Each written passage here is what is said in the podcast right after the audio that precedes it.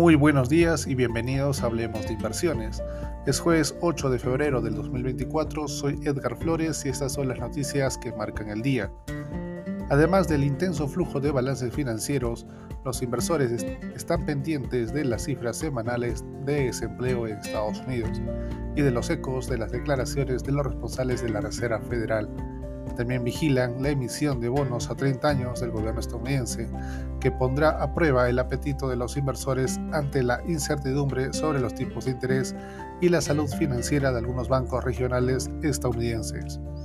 SoftBank obtuvo su primer beneficio tras cuatro trimestres consecutivos de pérdidas, apoyado por una recuperación del valor de las participaciones públicas del Vision Fund y una inesperada ganancia de las acciones de T-Mobile US.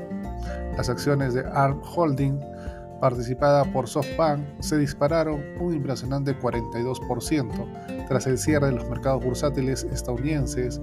Antes de la apertura de la bolsa subieron hasta un 25%. El diseñador de chips hizo unas previsiones sorprendentemente optimistas.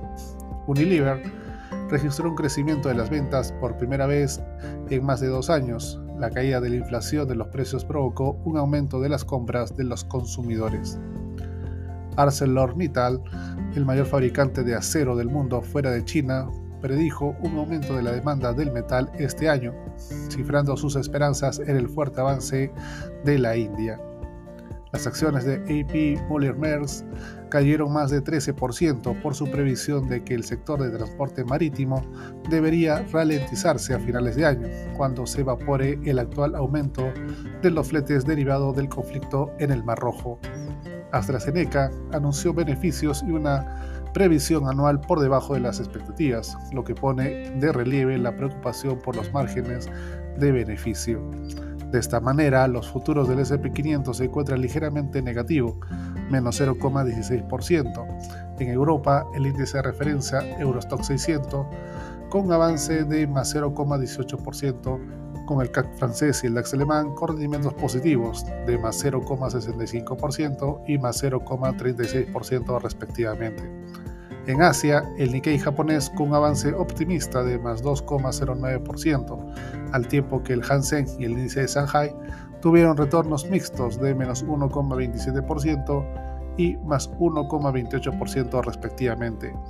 La cotización del oro disminuye menos 0,58%, llegando hasta los 2.039 dólares la onza. Por su parte, el petróleo West Texas Intermediate aumenta más 1,11% hasta los 74,68 dólares por barril.